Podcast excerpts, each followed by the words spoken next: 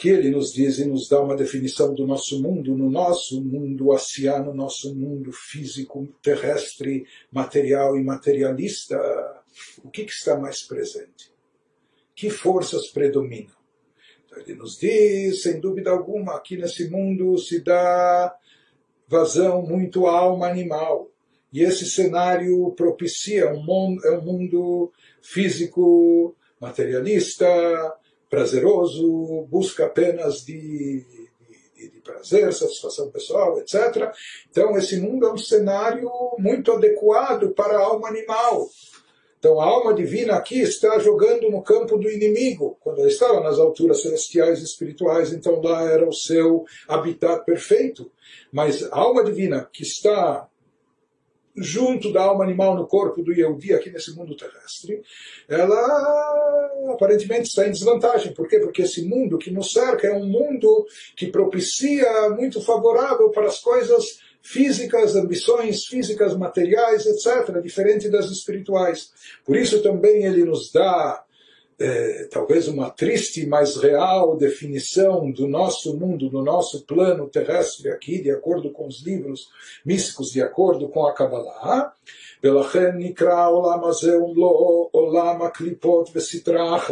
Portanto, este mundo e tudo que ele contém é o mundo das klipot e.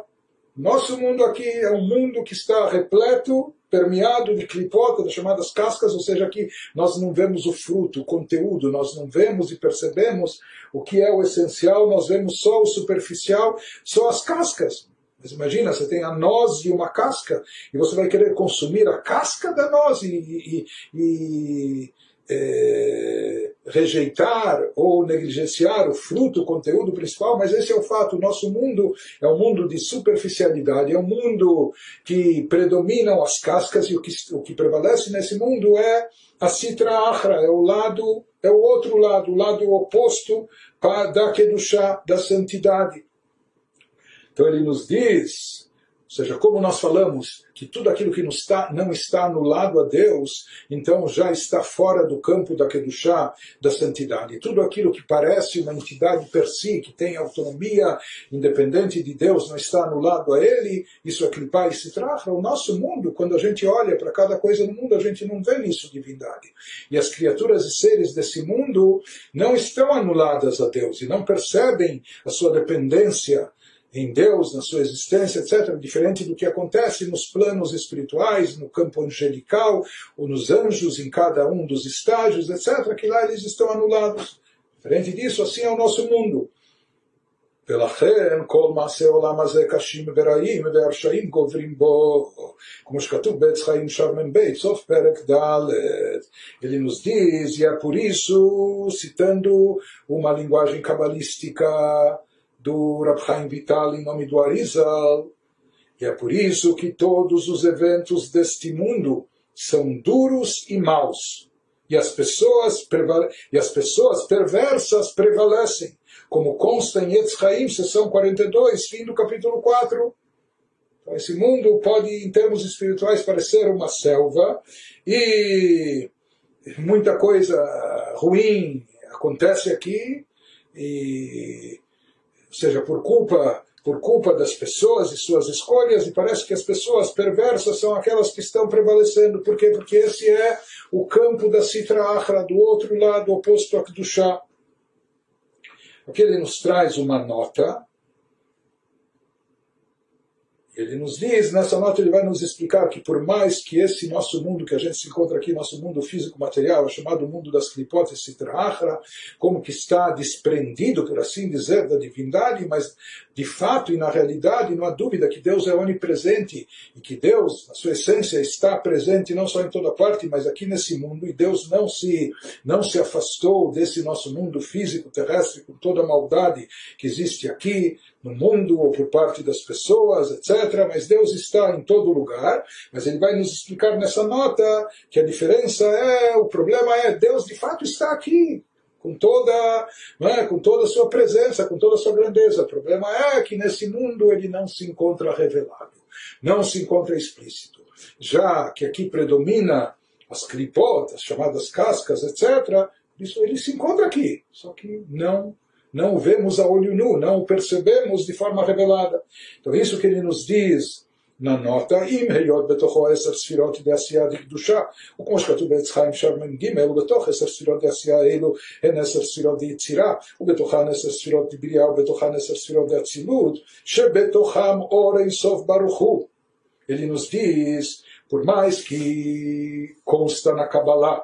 que esse mundo contém a santidade das dez sefirot do mundo de Asiá.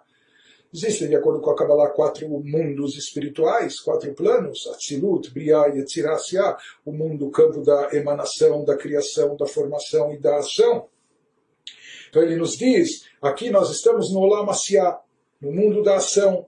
Nesse mundo da ação também existem dez sefirot sagradas divinas como consta em Etzraim, seção 43, e se diz que nas dez sefirot de Asiá estão manifestas as dez sefirot do mundo superior a elas de Yetzirah, e dentro dessas dez sefirot de Asiá estão as dez sefirot de Yetzirah do campo da formação, que por sua vez nas dez sefirot de, de Yetzirah da formação se manifestam as dez sefirot do mundo acima delas, e dentro delas as dez sefirot de Briah, que é criação, e mais ainda, subindo mais um nível, dentro das dez sefirot de Briah, segundo a Kabbalah, dentro delas as dez sefirot de Atzilut, emanação, em que se encontra a abençoada luz infinita, ou seja, a revelação divina no plano de, de Atzilut, de emanação, é máxima. Ou seja, lá, lá está presente divindade, só divindade, evidência do Criador, e nem ainda criatura. E isso, de certa forma, se manifesta até esse mundo de Asiá, por tabela. Então ele nos diz, de fato, a presença divina aqui é completa, íntegra, integral. O único problema, como nós falamos, que é um grande problema, para nós. Ou seja, por mais que existe uma luz e presença divina máxima nesse mundo, mas quando ela não está revelada, quando ela não se manifesta aos nossos olhos, então para nós de nada vale Não, não, não impacta a nossa vida, não muda as nossas atitudes. ונמצא אור אינסוף מלא כל הארץ על הזו התחתונה על ידי התלבשותו בעשר ספירות דארבע עולמות הביאה, כמו שכתוב בעץ חיים שער מ"ז, פרק ב', ובספר גלגולים, פרק כ'. Diz, segue-se então, se conclui, que a abençoada luz infinita preenche toda essa terra inferior.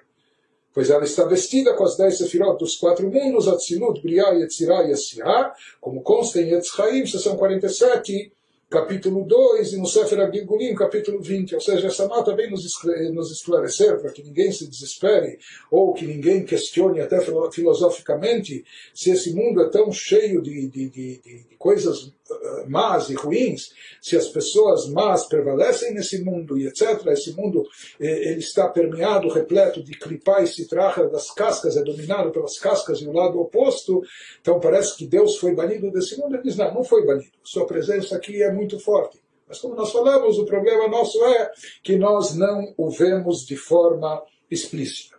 E agora ele passa a nos explicar o conceito das clipot, das chamadas cascas, que isso é uma metáfora utilizada na Kabbalah, e ele vai nos explicar e nos dizer como existem dois tipos, duas categorias de clipot. E é importante salientar que até agora ele nos explicou que pensamento, fala e ação, que não são do campo, não estão investidos no campo da Kedushá da santidade, e, portanto, não são mais vestimentas da alma divina, e automaticamente vão fazer parte, vão pertencer a Sitra Achra, ao lado contrário, ao lado oposto, vão ser vestimentas, portanto, da alma animal. Agora, se nós nos lembrarmos bem aquilo que nós estudamos no capítulo 4, quando lá nós concluímos que o poder e alcance das vestimentas supera o dos próprios poderes da alma. Ou seja, quando, caso da alma divina, quando a pessoa está imbuída, pensamento, fala e ação nos assuntos de Torá, então ela supera em espiritualidade e elevação o que a sua alma, até com seus poderes, pode alcançar, com sua mente eh, divina, da alma divina, ou as emoções de amor e temor a Deus, etc.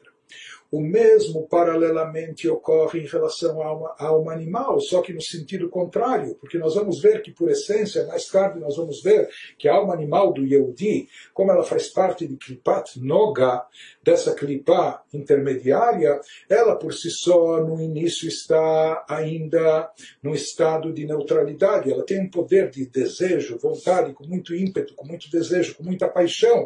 Não necessariamente ela é má, o problema é que chegando nesse mundo físico terrestre materialista, na maioria das vezes ela acaba se envolvendo com as coisas negativas e ruins. Mas ela por si só ainda é como, como algo neutro. É? Um animal que precisa ser domesticado. E se você domesticá-lo, você vai até poder utilizá-lo para coisas boas e positivas também. E não vai ser uma fera selvagem, devoradora, predadora. Porém, quando se trata do pensamento, fala e ação, das vestimentas da alma animal, investidas nas coisas negativas, onde essas vestimentas acabam levando o indivíduo, tornam a pessoa muito pior do que a alma animal que ela possui, porque como nós falamos, a alma animal por si só ainda não é má e ruim, ela precisa ser domesticada, ela precisa ser tratada. Mas pensamento, fala e ação de coisas ruins, negativas ou que não pertencem ao campo da Kedushá, isso acaba deteriorando a espiritualidade, acaba rebaixando a pessoa a um nível muito mais inferior do que ela estaria apenas pela sua alma animal. Então ele começa a nos explicar agora. Ela, שהקליפות הן נחלקות לשתי מדרגות זו למטה מזו, o campo das clipotes se divide em duas categorias, uma abaixo da outra. Ele começa pela categoria mais baixa, mais impura, mais afastada da divindade. No outro capítulo ele vai nos explicar sobre Klipat Noga. Então, nesse capítulo ele nos fala que o nível mais baixo consiste de Hishlosh Klipot Atmeot Veraot Legamrei Behem Bahem Tov Klal. Porém, as Klipot são divididas em dois níveis, um mais baixo que o outro. O nível inferior contém três clipot completamente impuras e más. Então, clipot são, como nós falamos, as cascas ou aqueles obstáculos, aquela interferência para a revelação divina, aquilo que cobre, encobre, oculta a espiritualidade e a divindade. Então, existem as três clipot impuras e más, nas quais não há absolutamente nenhum bem. Tudo que é derivado dessas três clipot negativas impuras é totalmente mal não há bem, não tem como resgatar algo de positivo dessas clipot. Elas estão ao serviço do mal, elas estão alinhadas apenas com o campo negativo, então tudo ligado a elas, derivado a elas, aquilo que obtém vitalidade delas, definitivamente é mal e ruim, é contrário à Kedushá, santidade. Esse conceito de clipot está baseado na famosa visão da carruagem, na profecia de Ezequiel, de Ezequiel, e isso que ele vai nos dizer em seguida, que essas três clipot estão, estão definidas lá como no campo do mal, etc. ונקראו במרכבת יחזקאל רוח שערה וענן גדול וגומר. Fala na carruagem de Ezequiel, nessa, nessa visão esotérica mística de Ezequiel, elas são chamadas um vento tempestuoso, uma nuvem imensa, etc. Ou seja, elas recebem elas recebem eh, definições figurativas, mas que expressam três níveis de clipot, que seriam as três clipot impuras.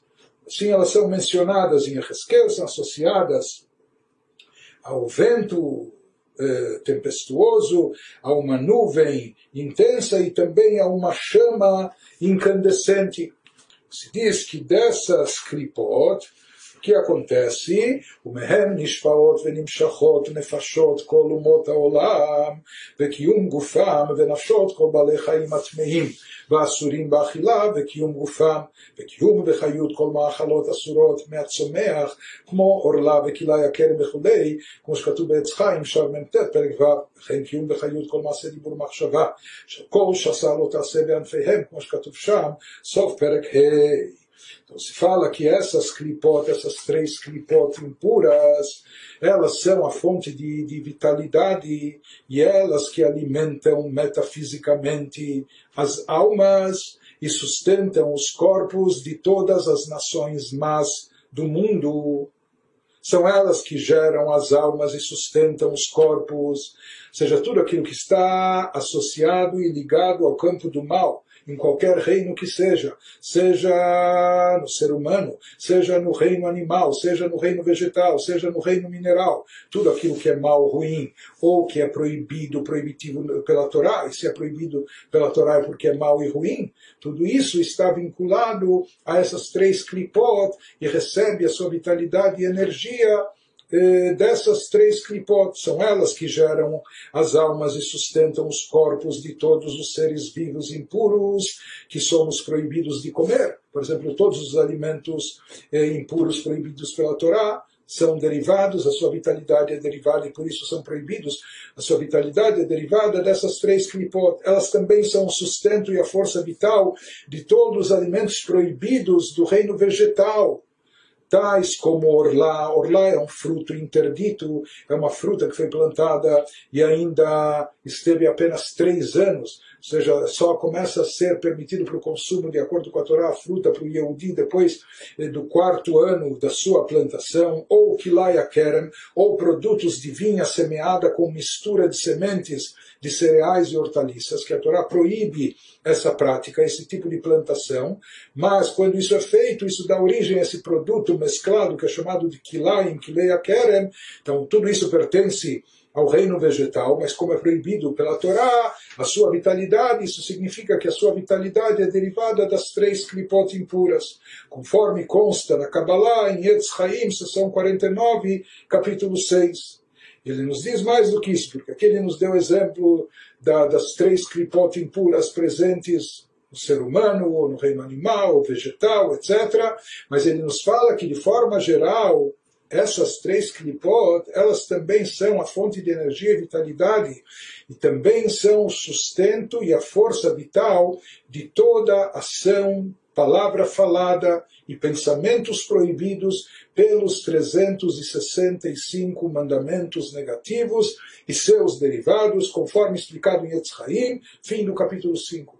Ou seja, tudo que está ligado às 365 proibições da Torá que ele nos explica, de acordo com a Kabbalah, que tudo que foi proibido pela Torá é porque está essencialmente ligado, vinculado, derivado das três klipot impuras, que não tem como ser resgatadas, convertidas, elevadas, etc. E por isso são proibidas para o nosso consumo, por assim dizer. Isso inclui todo tipo de ação proibida pela Torá. Ou palavra falada né? seja falar maledicência, falar mentira, falar mal do outro, etc. Tudo isso é proibido pela Torá porque isso está vinculado a Sitra Achra, o lado oposto da santidade, isso está ligado a essas três klipot.